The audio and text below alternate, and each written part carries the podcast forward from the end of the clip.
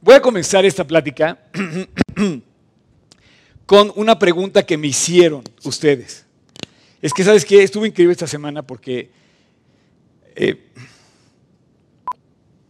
yo les quiero decir una cosa. Aunque, aunque yo estoy aquí arriba, realmente esta, esta reunión empezó en una casa, en la casa de mi mamá. Y yo siempre quisiera tener ese contacto personal y los medios electrónicos nos permiten hacerlo. Entonces, hay gente que me, hay gente que me escribe, y esta semana me escribieron muchas personas, y de verdad me alentaron muchísimo por todo lo que, lo que eh, o sea, lo que ustedes nos cuentan nos alienta mucho, ¿ok?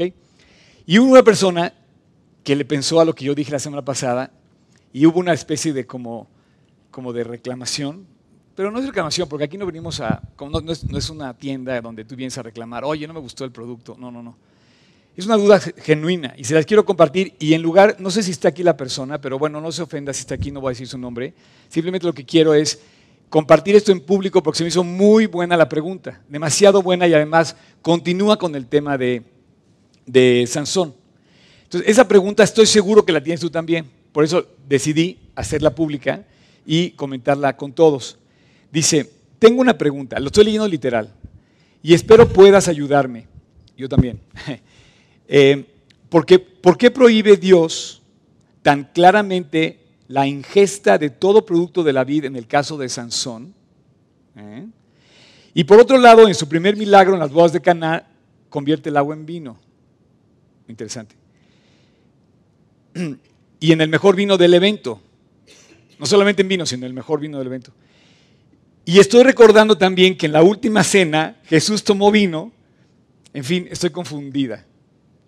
Y bueno, ya me dice otras cosas, pero esa es la pregunta. Es una pregunta muy interesante porque dice, bueno, ¿por qué, por qué en el caso de Sansón? Bueno, quiero decirles que esta pregunta tiene dos respuestas y están en la Biblia y no, no contradicen nada de lo que yo dije la semana pasada. Contribuye a la misma, a la misma digamos, al mismo énfasis. Si tú, si tú quieres llenarte de algo, llénate de Dios, no te llenes de alcohol. Eso, eso me queda clarísimo y eso, tiene, eso no tiene vuelta de hoja. Eh, si te vas a llenar, dice el pasaje, literalmente, antes bien sed llenos del Espíritu y no proveáis para los deseos de la carne. Eh, entonces, si tú te quieres llenar de algo, llénate de Cristo. Y una cosa es lo que recibimos y otra cosa es lo que atesoramos. O sea, yo te puedo decir 10 consejos, dos consejos, un consejo, y otra cosa es que tú los lleves a cabo.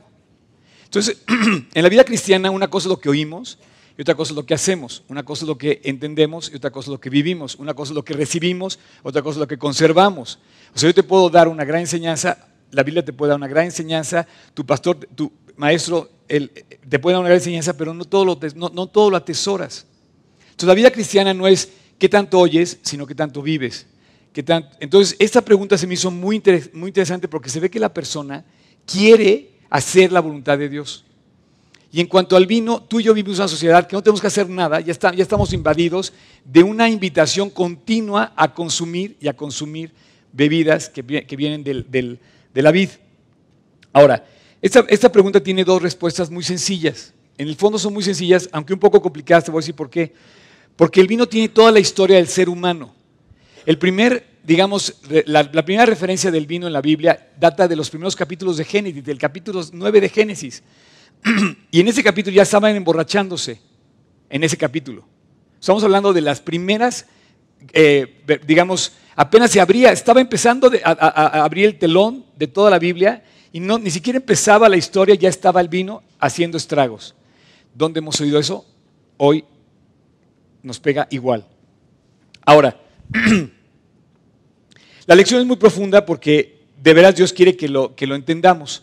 Entonces, por un lado, tiene dos, dos, explicaciones. Una, la consagración de una persona nazareo, que era, que era, era eh, Sansón. Sansón era nazareo, no era nazareno. Nazareno era Jesús y Jesús no era nazareo. O sea, Jesús nació en Nazaret y se le llamaba de Nazaret, nazareno. Si tú vas a Nazaret, vas a buscar y, y puedes ver ahí los lugares que celebran donde es la anunciación y todo esto. Pero él no era nazareo, él no tenía que tener el pelo largo. Si tú ves a Jesús con el pelo largo, era, era un, eh, en inglés dice disgrace, o sea, era, era, como una deshonra llevar el pelo largo este, en los hombres. Pero como hoy en día también tú ves a los judíos ortodoxos con sus caireles y con sus velos y, sus, y sus, cabellos y barbas largas, en ese mismo era una ignominia, eh, digo, para, el, para la sociedad, es decir, yo estoy comprometido con Dios y como no estoy de acuerdo con el mundo, me voy a ver feo en el mundo y voy a estar en contra del mundo y eso, una, una muestra externa de mi consagración, es dejarme el cabello largo. Esa era una de las cosas que tenía que hacer una, persona nazareo. Juan el Bautista no era nazareo, Samuel sí era nazareo el profeta Samuel. Eh, sin embargo, pintan a Juan el Bautista y a Jesús con el cabello largo. Yo puedo pensar que, ellos no tenían el cabello largo, pero Sansón sí. O sea, era nuestro Superman, súper fuerte, súper, súper, súper, súper fuerte y con el cabello largo. Pero era la muestra externa de su consagración. Ahora, una persona consagrada era de una manera especial, se dedicaba a hacer un servicio a Dios él era como un sacerdote, era una persona que tenía que llevar, y en la Biblia se habla en el, capítulo 6 de Números, o en el capítulo en, Números, si tú lees el Antiguo Testamento, los primeros cinco libros de Moisés, vas a encontrar que hay una serie de acciones que tenía que hacer la persona consagrada a Dios en cuanto a los sacrificios, dices libación, sacrificios, ofrendas, en donde ellos sacrificaban eh, animales y hacían cierta eh, entrega exterior de lo que el hombre en el corazón tiene que hacer. Una de esas era el vino. Entonces, el, sacerdote estaba, o el, nazareo estaba comprometido a no contaminarse, porque esto llevaba a, la... Eh, ¿Cómo se dice cuando te emborrachas? A, a embriagarte. ¿O cómo? Ah, exacto, sí. Bueno, entonces la consagración no era que no tocara Perdón, perdón, perdón, perdón. Entonces, tenía que hacer tres cosas. Uno era no consumir productos de la vid. Dos, era no cortarse el cabello. Y, y tres, no tocar nada que lo pudiera contaminar, cualquier cosa echada a perder, o sea, sucia, inmunda. Eh, esto de entrada no era nada complicado. O sea, tú no tienes que ir a buscar el perro muerto que está en la carretera. Es más, es rara la persona que hace eso. ¿Alguien ha levantado un perro muerto en la carretera? ¿Aquí? Bueno, lo hacemos todos los días. Levantamos perros muertos todos los días. Les voy a decir dónde. Pero es, es repugnante. O sea, es asqueroso. O sea, de verdad, ir a, ir a, ir a recoger un, un cadáver de un animal, o sea, echado a perder, y tomar de eso que se había juntado la, las abejas y habían construido un panal y tomar de eso y comérselo es asqueroso. O sea, tú no lo harías. De entrada decimos que no lo haríamos. Bueno, nuestro superhombre lo hizo y estaba desobedeciendo este mandato de ser nazareo. Ahora, por un lado, el vino era un, e, e, era un compromiso de, de no contaminarse, entonces él tenía prohibido no tocar nada de eso. En el fondo, nosotros tenemos la recomendación de Dios de no tocarla. Eh, mi, concepto de la semana pasada, al de yo hablar del vino, era no tocar nada que, a final de cuentas te puede, te puede ser una gran trampa. La trampa que dice, bueno, una no es ninguna. ¿Ok? No pasa nada. Yo, yo lo controlo. Tengo el control absoluto del vino. Puedo tomarme una copa y a mí no me pasa nada. Yo sé que si yo me tomo una copa, a mí me pasa todo. O sea, si yo me tomo una, yo pierdo el control. Yo, Oscar Sotre.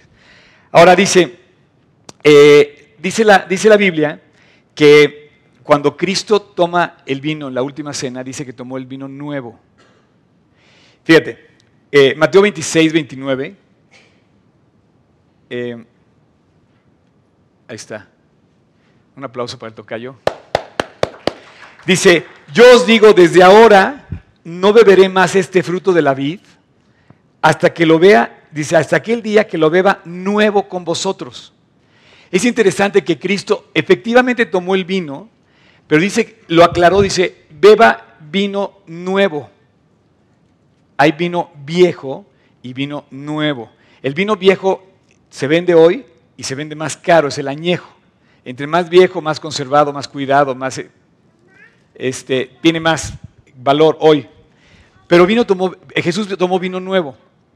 Y esto también lo puedo compartir yo también con este versículo de Lucas 5, eh, donde dice, dice, nadie echa vino nuevo en odres viejos. O sea, donde se conservaba el vino, aparte de eh, las barricas o los... Eh, el lagar era una piedra donde se pisaba, se agarraban de un lazo y pisaban, a veces al, son de la música, y al pisar las uvas escurría el vino y salía y se depositaba en recipientes de madera o en, lagares, o en, odres de cuero. Pero, obviamente cuando el vino empieza a fermentar, si tú sabes, empieza a fermentarse rapidísimo, empieza a echar gases y esos vinos, esos gases reventaban el odre, y entre más viejo era, el, odre, obviamente era más fácil que se reventara y se echara a perder. Entonces dice, nadie echa vino nuevo en odres viejos, de otra manera el vino nuevo romperá los odres porque empieza a fermentarse con más gases y se derramará y los odres se, perderán. Mas el vino nuevo en odres nuevos se debe echar, lo uno y lo otro se conservan. El vino nuevo en odres nuevos se debe echar. Y ninguno que beba del añejo, quiere luego el nuevo porque dice el añejo es mejor, que fue lo que pasa en las bodas de Canaán, que le dice que estuvo mejor el último. El... Sin embargo, tú debes entender cuando leas la Biblia que hay dos tipos de vino, el vino nuevo y el vino viejo. Era muy sencillo, en aquel entonces no teníamos Coca-Cola, o sea, yo no podía llegar por, esta, por una botella de... Hoy tenemos una variedad de bebidas envasadas que en aquel entonces no existían. Todas las bebidas no estaban envasadas, no había tiendita de la esquina, no había Oxos y cosas así para ir a comprar una bebida envasada mucho menos un Starbucks y cosas así. La bebida se obtenía de exprimir, literalmente exprimir las uvas. La región donde se, donde se da esto era una región grande y altamente eh, fértil en, en, la producción de uvas. ¿Qué otro producto se consume en Israel, se produce en Israel? El higo. ¿Qué otro producto? Dátil, bien. También sabes que cuando el dátil está fresco, cuando el dátil está nuevo, también se puede exprimir y hacían una bebida de dátiles exprimidos. ¿O qué otro producto? Uno muy, muy famoso, muy común que tenemos. ¿Eh? ¿Eh? Olivo, sí, bien, olivo, y también se exprimía, y se obtenía también con el mismo procedimiento, al exprimir las, las, las, eh, las ¿cómo se llaman? Las aceitunas, obtienes el aceite de, de olivo. Pero les falta uno también, granadas. También las granadas se exprimían. Todos esos productos generaban la bebida y obviamente el agua. No había ninguna otra variedad, no había moca alto, shaken, grande, latte, no había nada de eso. Era, era una, exprimían la, la granada, exprimían el higo, el higo, exprimían la uva, la uva, era una, la uva era una casi naranja, cada uva era el tamaño de una naranja. Imagínate el peso de un racimo. No podías agarrar un racimo son cosas que no nos imaginamos, sin embargo, eso era así la, bebida. Entonces, Israel estaba acostumbrado a beber del vino, porque era un, producto común, era como si tuviéramos aquí naranjas, pues cualquiera exprime una naranja y empieza a consumir bebida de naranja, ¿no? Este, y, ese, y ese fruto natural es el vino nuevo, ese es el vino que Jesús usa, ¿ok? Sin embargo, si tú conservabas ese vino, se hacía eh, alcohol porque se empieza a fermentar rápidamente. Fíjate, la bebida que, te puedo este, invitar a tomarte una copa de la, mano del copero del rey. En Génesis 40, Tocayo lo tienes ahí, por ejemplo. No, todavía no, ese no. Ah, bueno, sí, está bien. Ahí está. Dice, y de la copa de Faraón estaba, que estaba en mi mano, dice, yo tomaba yo las uvas y las exprimía en la copa del Faraón. Si no hacías eso, el vino no era, no era realmente vino nuevo, porque el vino puede tardar tanto como tres o cuatro minutos en, empezarse a fermentar. Entonces, literalmente, José agarraba la, perdón, el copero agarraba la, fruta y la exprimía en el instante que el faraón se le iba a tomar. Y dice, tomaba eh, de la, de la copa del faraón que estaba en mi mano y yo tomaba yo las uvas y las exprimía en la copa del faraón y yo daba la copa en la mano del faraón. El faraón se tomaba el jugo de uva, o sea, el vino nuevo, que se llama mosto. Él se tomaba el tirosh. Esa, palabra en griego y en, eh, se llama tirosh. Ese es el jugo que se tomaba. Esa era una, una bebida. Entonces tú, la próxima vez que quieras beber como el faraón, agarra un racimo de uvas, exprímelo y en ese momento tómatelo. Vas a tomar un tirosh en la mano del faraón y te vas a sentir rey por un día. ¿Ok? bueno, Ahora, este, cuando, en la Biblia hay, que irnos, en cada vez que se usa vino, hay que irnos al original. En este, este tirosh es el que está en el, en el versículo que le acabo de decir. Y se ocupa en los versículos que usa Jesús como vino nuevo. Ahora, había tres tipos de vino porque obviamente se empezaba a consumir, se empezaba, perdón, a fermentar. El segundo que se llamaba asís, asís, no sé cómo se pronuncia en hebreo, asís, era, te lo voy a leer, que se deriva del término que significa prensar. Eh, designaba el jugo de la uva o de otros frutos, especialmente el que todavía no se fermentaba. Pero también en algunas bebidas se aplicaba ya, tú pedías ashish o asís o así y te daban el jugo quizá ya un poquito fermentado. El problema con el vino es que tan pronto es muy rápido que se empieza a fermentar y te empieza a producir ese, ese, pues ese consumo de alcohol que nos afecta cuando, cuando lo consumimos. Y el tercero, yayin, en hebreo también, está relacionado con el término semítico que se, que se deriva del latín y del griego, eh, tal, tal, pone varias palabras y dice que se halla en Génesis 9, donde significa jugo fermentado de la uva. Este ya era jugo que te iba a embriagar.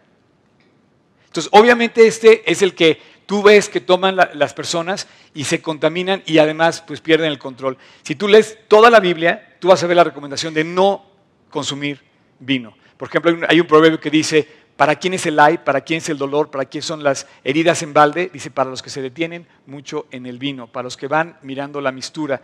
Dice, no mires al vino cuando rojea en la copa, cuando resplandece su color en la copa, porque dice, se entra suavemente, pero al fin como serpiente morderá. Eso es lo que vamos a ver hoy. Se entra suavemente. Eh, uy, ahí tiré algo. Este, suavemente. Se entra suavemente, pero al fin como serpiente morderá. Esa es la cultura en la que vivimos. Ese es Sansón.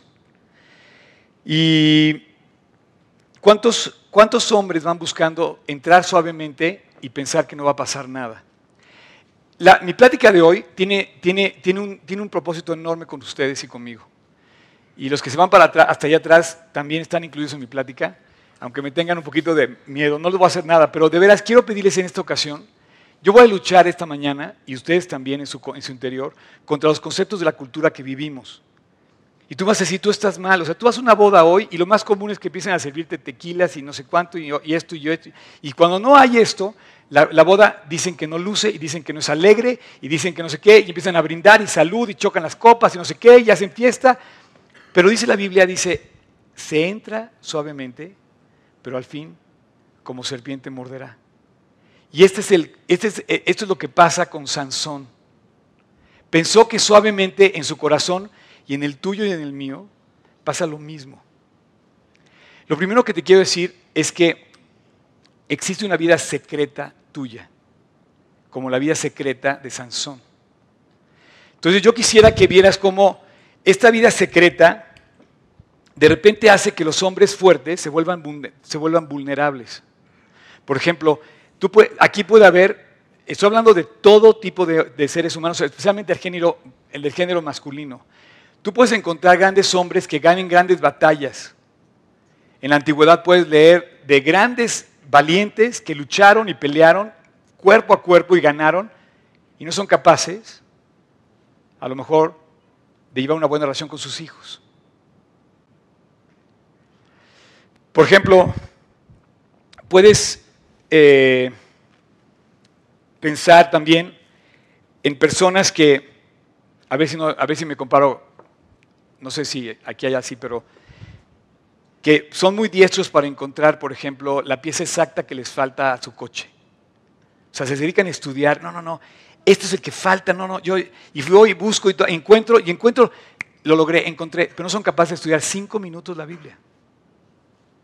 Van a comprar una televisión y, y buscan la mejor, la más adecuada, y se ven todos los catálogos de televisiones, pasan horas, para ver qué celular se van a comprar o pasan horas para ver qué aparato van a eh, eh, comprar para su empresa, la mejor máquina, todo eso, pero no se dedican cinco minutos o diez todos los días a estudiar la palabra de Dios. Y se vuelven vulnerables. Nos volvemos vulnerables cuando no, cuando no estamos en la palabra de Dios. O sea, ¿cuántas personas son fieles a sus compromisos? Y dicen, ¿sabes qué? lo que digo, te lo cumplo.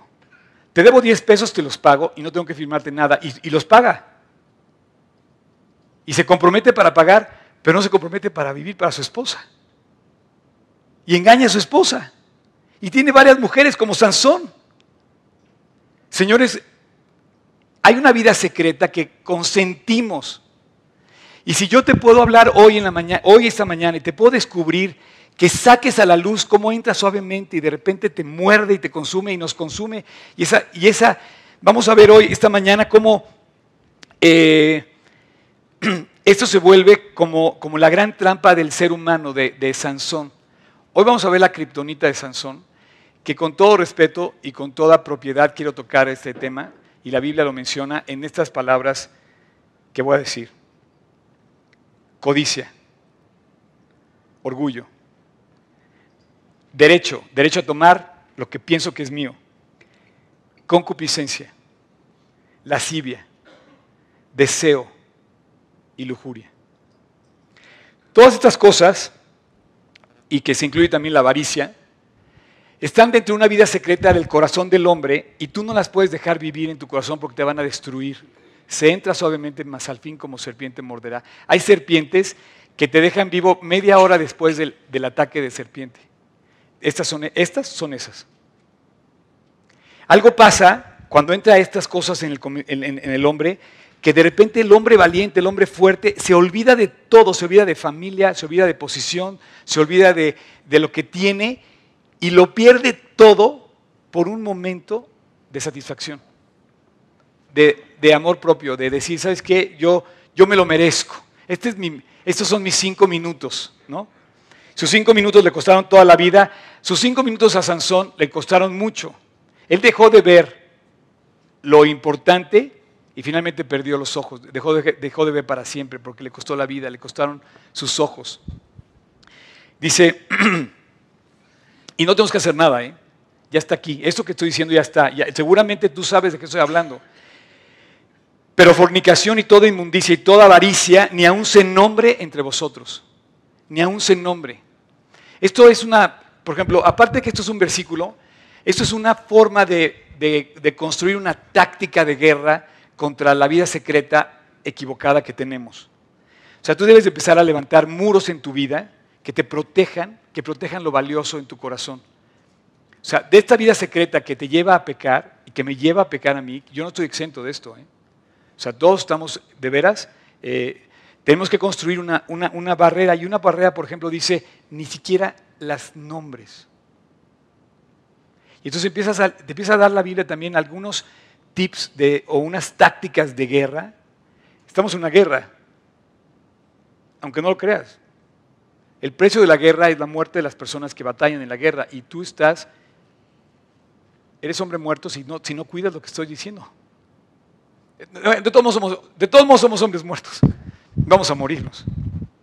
Entonces, ahora, esta, lo que pasa en secreto, normalmente lo justificamos, porque nadie nos dice nada, entonces justificamos lo que pensamos. Y en el corazón pensamos que podemos hacer ciertas cosas. Esto fue lo que pensó Sansón. Yo, yo puedo con esto. Yo puedo con el león, puedo con las mujeres, puedo con mis papás, puedo con Dios.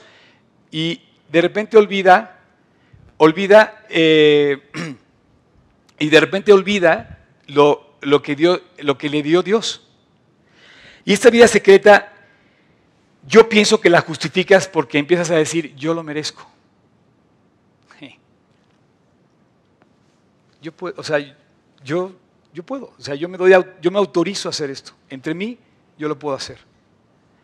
Pero esto solamente lo justificamos en lo propio. Y acuérdate de tus hijos, acuérdate de tu esposa, acuérdate de tu nombre, o sea, tu nombre, tu apellido. ¿Cuántos apellidos hoy puedes decir en público que la gente se avergüenza de que, oye, es fulano de tal? Ah, no, pues está en la cárcel. Y ya el nombre quedó manchado. La familia quedó, toda la familia quedó manchada por esto, ¿no? Y estoy hablando de políticos famosos, o sea que, y a mí me, a mí me da mucho, eh, como, a mí me da mucho, este, se me hace muy responsable, con un gran alto sentido de responsabilidad el yo hablar de esto, porque tú y yo tenemos que ver en nuestra vida secreta la realidad de lo que somos. Porque si no estamos bien ahí, no vamos a estar bien por fuera. Y no, si no retenemos ahí, no vamos a retener por fuera. Lo, lo que Dios le interesa no es lo que tú ves, no es lo que tú tocas, no es lo que tú haces, sino que tú permites en tu corazón. Y lo que yo permito en mi corazón. Entonces una persona que, que, permite lo bueno en su corazón no tiene nada que cuidarse, porque va a decir la verdad, va a buscar lo correcto, va a buscar obedecer a Dios. Entonces, justificar es decir, yo lo merezco. Y Cristo dice, mira, oíste que os fue dicho a los antiguos, no cometerás adulterio. Pero yo os digo, cualquiera que mira a una mujer deseándola en su corazón, y adulteró con ella. Entonces no es que yo me, autorice a ver a una persona y dije, no pasa nada porque solamente lo veo. No, si yo la veo, yo puedo estar pecando en mi corazón y, lo que Dios te interesa es que tu corazón no se manche, que tu corazón no se ensucie. Yo quiero pedirte que esta mañana pienses en tu corazón cuántas veces yo, yo lo merezco. Yo lo merezco. Y por lo tanto tengo mis cinco minutos y yo me voy a dar un tiempo para mí. Brevemente llegó mi momento, a nadie le interesa, entonces es el momento donde yo voy a poder hacerlo. Y tu corazón. Quiero decirte que Eh, no todo es un deseo físico, también puede ser un deseo de, dinero, por ejemplo. El robar también viene de un deseo, un deseo eh, eh, incorrecto en el fondo, donde tú te autorizas y sabes que yo lo merezco, yo lo puedo tomar. Entonces la gente que roba dice esto en su corazón. Dice, yo lo merezco, por lo tanto lo voy a tomar aunque no sea mío, porque yo lo merezco. Y se lo justifica en su corazón y hay una vida secreta. Quiero hablarte hoy de tu vida secreta en tu interior. Hay un salmo que dice, ahí en lo secreto Dios me has hecho entender sabiduría. De eso estamos hablando hoy. De que en lo secreto Dios nos pueda convencer. En lo secreto, por ejemplo, a veces también justificas tener. Quieres tener y quieres poseer. Y ¿sabes qué? Cuando vas a comprar el coche, no, ¿sabes qué? Voy a pagar un poquito más, pero voy a andar, voy a andar muy justo, pero me voy a comprar un mejor coche. Me lo merezco. ¿No? Y al rato no andas para arriba y para abajo con el coche y piensas que el coche te tiene a ti en lugar de tú tener el coche. Cuando tú tienes cosas que debes, las cosas te tienen a ti y caes en la trampa. Se entra suavemente, pero al fin como serpiente morderá. La vida secreta, la vida secreta es como lo que le sucede a Sansón. Ahora sí, señores y señoras, abran su Biblia en eh, jueces 14. Y vamos a ver la historia de la vida secreta de Sansón. Y ustedes van a decir si sí o si no. Descendió Sansón a Timnat. Timnat, les enseñé en el mapa, estaba a cuatro millas exactas, aproximadas, cercanas a la frontera donde él vivía. Eh, Timnat era tierra enemiga. era donde vivían los enemigos de Sansón, pero vivían cerca. Haz de cuenta que estamos hablando que quizás estamos hablando de aquí, cuatro millas no son ni siquiera llegar a Echegaray. Entonces descendió, descendió eh, Sansón y dice, voy a meterme en problemas, voy con el enemigo. Y vio en Timnat a una mujer de las hijas de los filisteos. No solamente dijo Dios, no vayas con los filisteos, él va y escoge de la mujer equivocada, donde no tenía que va. Y dice, eh, y subió y lo declaró a sus padres, papá y mamá, necesito que tomes a una mujer de Timnat, de las hijas de los filisteos, os ruego que me la tomes por mujer. Y su padre y su madre le dijeron, no hay otra mujer entre los, tus hermanos ni en todo tu pueblo para que vayas y tomes una mujer de estos incircuncisos, de los que no temen a Dios. Y Sansón respondió, no, tómame a esta mujer, porque ella me agrada. Versículo 4. Mas su padre y su madre no sabían que esto venía de Jehová, porque él buscaba ocasión contra los filisteos, pues en aquel tiempo los filisteos dominaban sobre Israel. O sea, yo les había dicho que todo lo que tiene que ver con Sansón, Toda su historia tiene que ver con mujeres. Cualquier parecido con la realidad es mera coincidencia. Vamos a ver muchos parecidos con la realidad y son mera coincidencia dirigida por Dios como plan de Dios. En versículo 4, perdón, vuelvo, vuelvo a poner, como dice el versículo, dice, porque él buscaba ocasión, esto venía de Jehová. Hoy viene de Dios, hoy viene de Dios la posibilidad de que tú escuches esto porque hay muchos parecidos a la realidad. Versículo 5, y dice, Y Sansón descendió con su madre, con su padre y con su madre a Timnat. Quiero que nunca olviden este, este nombre, Timnat, ¿ok? Es muy común. Vamos a visitarlo todos los días. Y cuando llegaron a las viñas de Timnat, he aquí un león joven que venía rugiendo hacia él. Y el Espíritu de Dios vino sobre Sansón, quien despedazó al león como, como quien despedaza a un cabrito. O sea, él le agarró como si cuando le sacas la pata a un pollo, así lo agarró al león.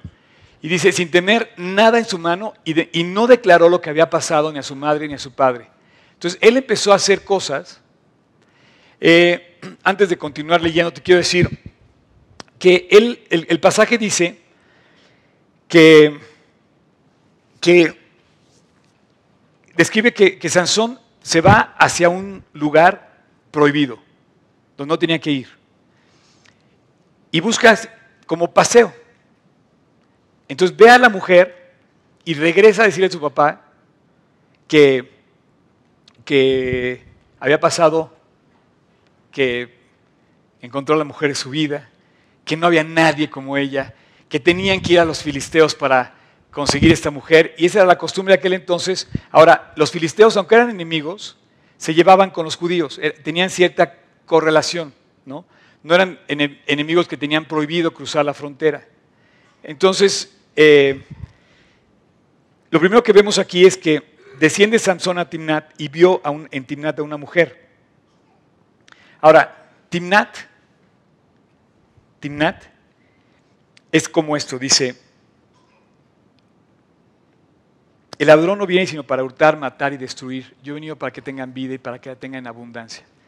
O sea, Timnat es como el Internet. O sea, no tienes que ir ahí, pero vas ahí. No tengo que ir, descender a, ver qué veo de la, tierra, de la tierra enemiga, pero voy y me meto. Y empiezo a navegar por internet. Y de repente me surge que veo a una mujer muy hermosa. Y digo, ay, esa mujer es para mí. O estoy cambiando la televisión, cosa que yo en lo personal de plano no puedo hacer. Decidí quitar el cable de mi televisión si tú vas a mi casa, que es tu casa, no hay televisión. O sea, yo no puedo navegar en los canales, porque eso que de repente te aparezca y accidentalmente encontraste algo prohibido, no, no, no, no, no. El ladrón no viene sino para matar, hurtar, hurtar y destruir. ¿Eso qué quiere decir? A ver, hombres, levanten la mano los hombres de este lugar ahorita. Ninguno de ustedes aquí tiene un plan para destruir su vida. O sea, ni tú ni yo tenemos un plan hecho para destruirla. O sea, que digas, tracé esto para hacerme pedazos, para cortarme un brazo, para caerme en el hoyo. No, lo tracé, ninguno. El diablo sí. El diablo sí tiene un plan para destruir tu vida. Un plan para destruir, para matar y para robarte. Si tú no tienes un plan para salir de esta batalla librado bien, el diablo sí tiene el plan para destruirte. Este es un plan trazado de guerra. El, ladrón, ¿quién es el ladrón? ¿Cuántos, o sea, dónde está ese, ladrón que, le puso la tentación a... Es más, no tiene ni siquiera que ir a buscar el problema. El problema va a estar solito ahí. Por eso yo comparo Timnat con, el Internet. Porque el Internet de repente te aparece y ya te, ya te mandó la trampa, ya te puso la kriptonita ahí enfrente y te mató. Y en cuestión de segundos, olvidas papá, mamá, pareja, esposa, hijos, posición. Los políticos olvidan su, puesto, su, su, fama. Los famosos olvidan, hasta el negocio lo olvidas. O sea, todo lo olvidas. Y obviamente a Dios no lo tienes ahí. Timnat es como el Internet. Los seres humanos no tienen planes para destruirse a sí mismos, pero el diablo sí tiene un plan para destruirnos a nosotros mismos. Así que el que piense estar firme, dice Corintios, dice Pablo, mire que no caiga. No tienes que ir a la tentación porque te va a caer solita la tentación. Ahora, la tentación es como un pájaro que revolotea sobre ti. Todos podemos tener una tentación, pero el pájaro tú le puedes evitar que haga nido en tu cabeza. O sea, si, si bien todos podemos ser tentados, no todos podemos caer en la tentación. O sea, podemos liberar la tentación. Entonces, esta vida secreta que tú te autorizas, que yo me autorizo, que dice yo me merezco, yo soy, ese es mi momento, esta vida secreta te puede costar demasiado caro. Ok, construye un muro. Construye un muro. Protégete del Internet. Oye, Oscar, la verdad sí. En tu casa, haz que el Internet blíndalo. O sea, todas las, todas las, este, las redes que pasen por tu casa, quítales el contenido que no debes ver. Así, eso lo puedes hacer automáticamente, así que en, en tu red lo puedes programar. Tu televisión en tu casa, contrólala. Por ejemplo, ok, eso es hablando de los aparatos. Tu, tu iPhone, tu Android, también te puede llevar a Timnat. Entonces, pídele a Dios y a tu compañía telefónica que bloquee todos los sitios que no debes, que no debes circular por ahí. Y tú sabes de qué estoy hablando. Ahora, cuando salgas con una persona del sexo opuesto, asegúrate que sea la persona de Dios. No va a ser que sea una mujer de los filisteos. Entonces yo te recomiendo que cuando salgas con una persona del sexo opuesto, sal en grupo, sal acompañado.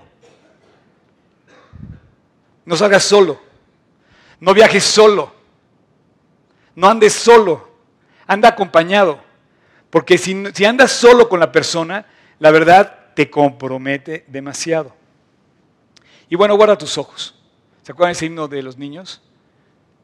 Guarda mis ojos lo que ven, guardan mis ojos, guardan mis manos lo que tocan, guarda mi boca lo que dice, etcétera, etcétera, etcétera. ¿Tomará el hombre fuego en sus manos sin que sus vestidos se quemen? No. Todos los tragafuegos que están en las esquinas de México, que hoy podemos ver eso, todos están quemados. O sea, los hombres que manejan fuego se quemaron.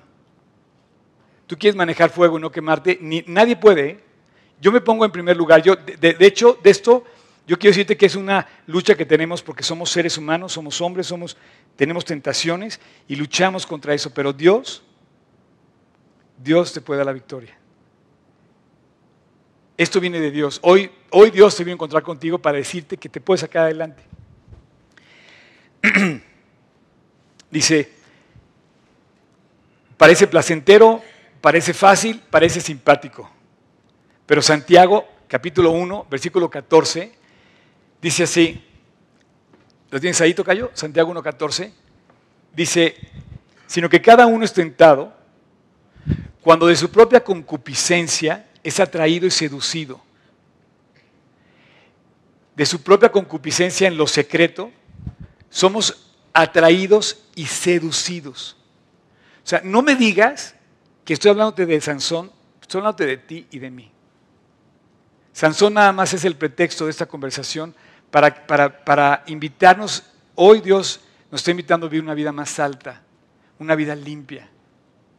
En el fondo es lo que Dios quiere. Y finalmente te voy a decir algo, la vida secreta, no hay nada secreto que no se vaya a conocer. Dice el Evangelio que porque no hay nada encubierto que no haya que descubrirse, que no haya de descubrirse, ni oculto que no haya de saberse. Por lo tanto, todo lo que hacéis en tinieblas, a la luz se oirá, y todo lo que habéis hablado en los aposentos se proclamará en las azoteas. Ok, entonces Sansón desciende a Timnat a navegar en el territorio enemigo. ¿Qué hace Sansón ahí? Está buscando meterse en un lío. Y lo logró. Eh, descendió. Es como si tú le dijeras a tus amigos, adiós amigos, voy a la tierra de los enemigos y te vas solo. No, pues no. Mínimo llévate, o sea, vayan juntos a invadir esa tierra, ¿no? Por eso pienso que lo que vamos a hacer en el Auditorio Nacional es increíble, porque es como conquistar un territorio donde no se habla de Dios para que se hable de Dios. Se me hace así como conquistar un territorio eh, que lo ha conquistado para muchos eh, espectáculos que no te, no te, levantan ni no te bendicen. Y, este, y Dios, Dios lleva ahora un mensaje que es el mensaje de la Biblia que puede cambiar nuestras vidas. Y a eso voy a terminar también hoy. Y bueno, el pasaje de Sansón 14, eh, versículo 14, 5 dice, descendió Sansón con su padre a Timnat y con su madre y llegaron a las viñas de Timnat y aquí un joven león que venía sobre él. Y el Espíritu de Dios vino sobre Sansón, quien despedazó al león. Versículo 8. Y volviendo después de algunos días para tomar a la mujer, se apartó del camino para ver el cuerpo muerto del león. Esto es repugnante. imagínate que tú vas a ver el cuerpo muerto. Esto es asqueroso. Y aquí que el cuerpo del león estaba un enjambre de abejas. Y no solamente es repugnante, o sea, no solamente fue a buscar el cuerpo muerto, sino que toma, dice, y tomándolo en sus manos el enjambre, se fue comiéndolo en el camino y cuando alcanzó a su padre, a su madre, les dio también a ellos que comiesen, mas no les descubrió que había sido hallado en el cuerpo de león. Mira, si los papás hubieran sabido, se mueren en el intento. Y somos tan parecidos a Sansón que hacemos esto. Ahora mira, Sansón no tenía que ir a la luna, eh, hacer 10 años en Houston su curso, simplemente tenía que vivir una vida limpia. O sea, esto no es fácil, esto no es difícil hacerlo. A nadie le cuesta trabajo evitar el cuerpo muerto de, un, de animal. A nadie le cuesta trabajo esto.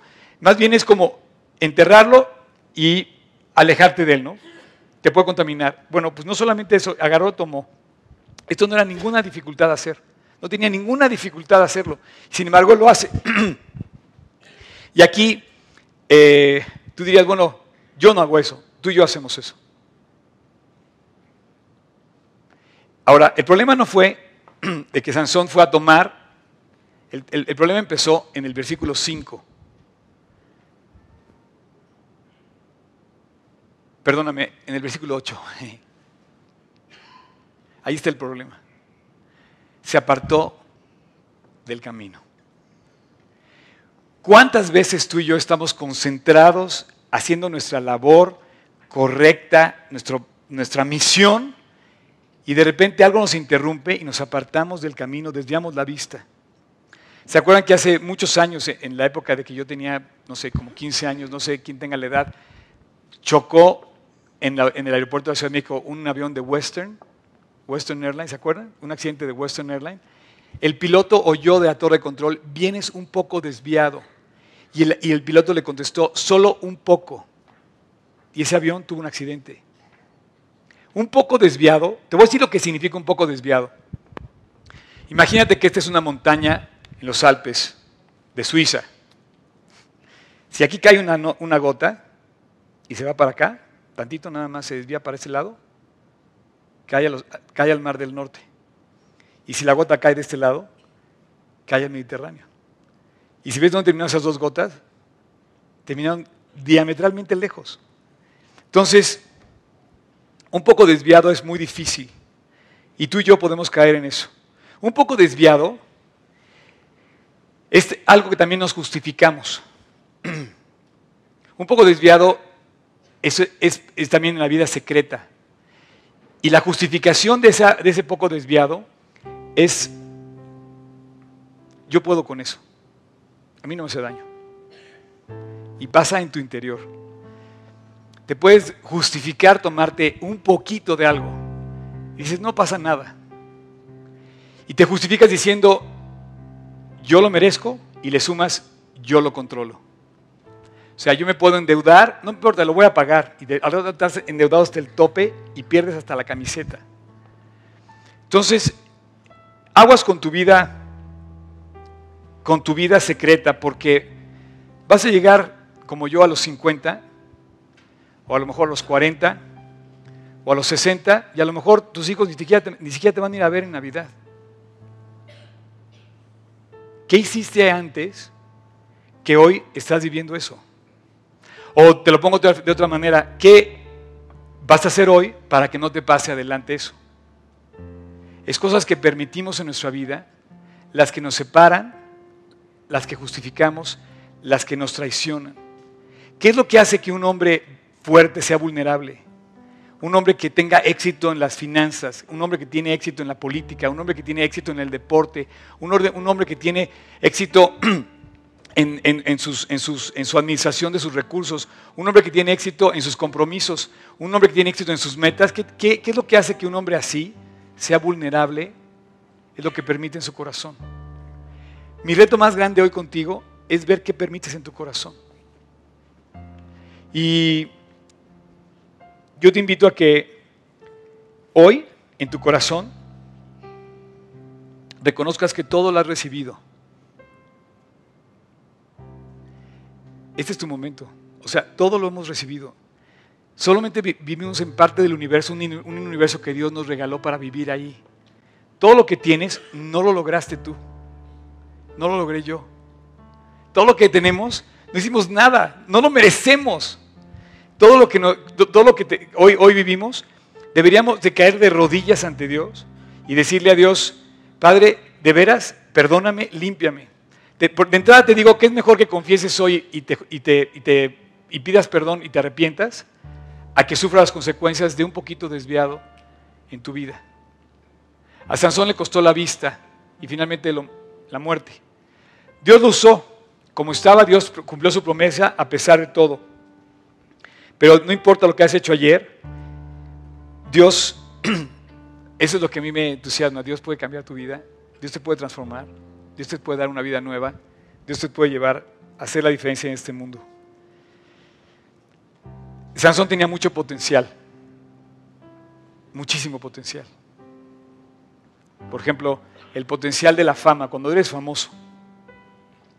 Yo hace apenas 15 días hablaba de Justin Bieber. No necesité 15 días para ver lo que pasó en pleno, 15 días. Y ven las noticias, ¿no? Todo esto.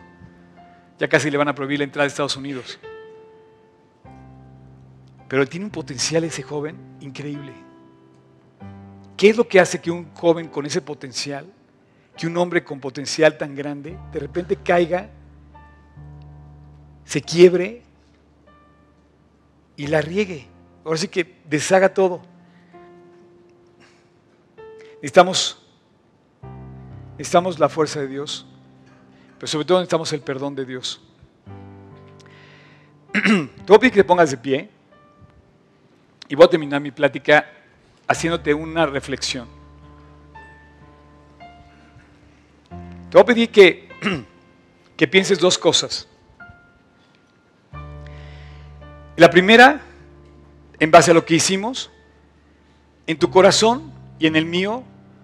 Estoy, seguro que sabes de qué estoy hablando, porque estoy seguro que tú y yo hemos vivido lo mismo.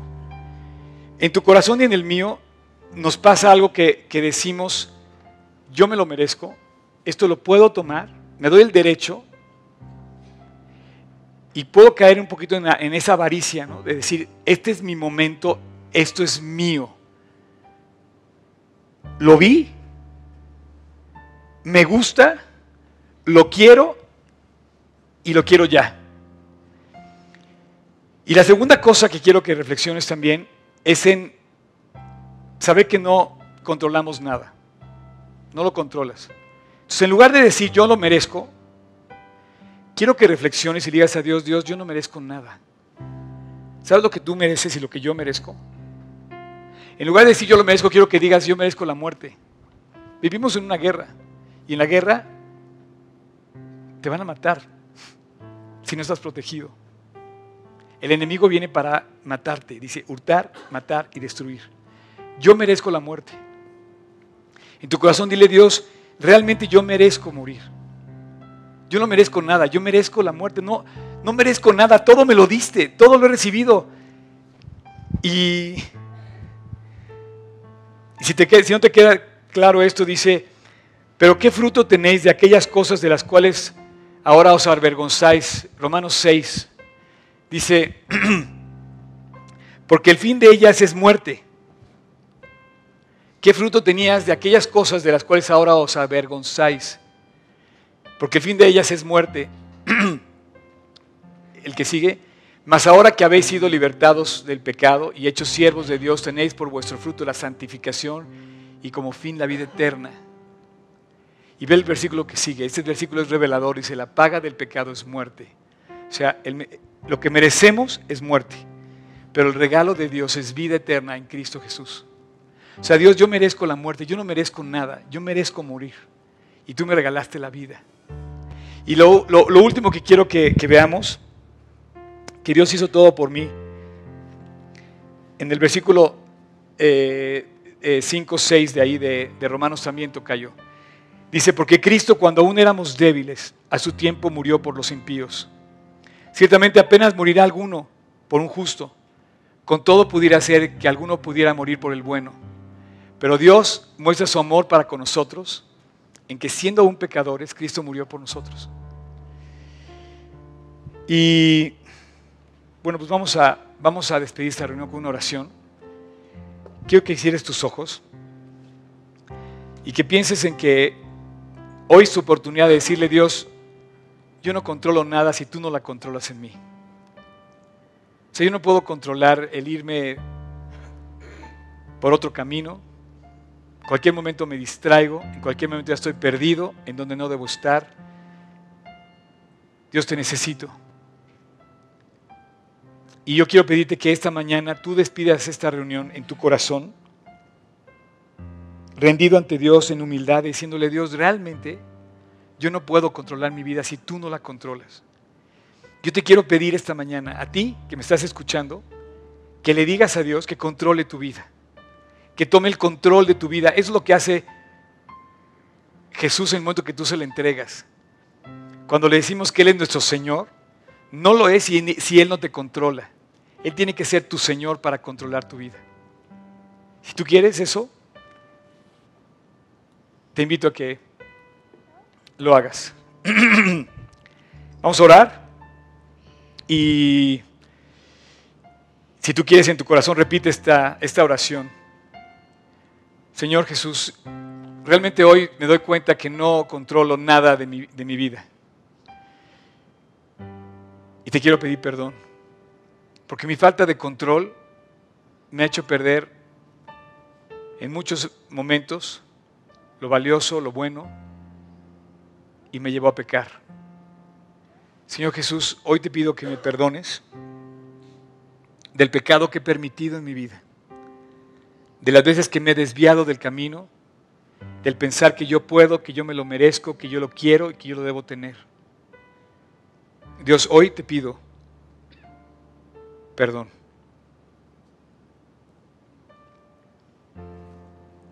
Transfórmame límpiame y haz que el futuro, el futuro que viene, sea un futuro donde yo te siga con todo mi corazón. Entra a mi corazón, Jesús. Quédate, con, quédate adentro y llévame cerca de ti cada día. Gracias por haber ido a la cruz a morir en mi lugar. Gracias por lo que tú me diste en aquel Calvario que tú viviste por mí. Hoy te acepto como mi Señor absoluto y quiero seguirte con todo mi corazón. En tu nombre Jesús. Amén.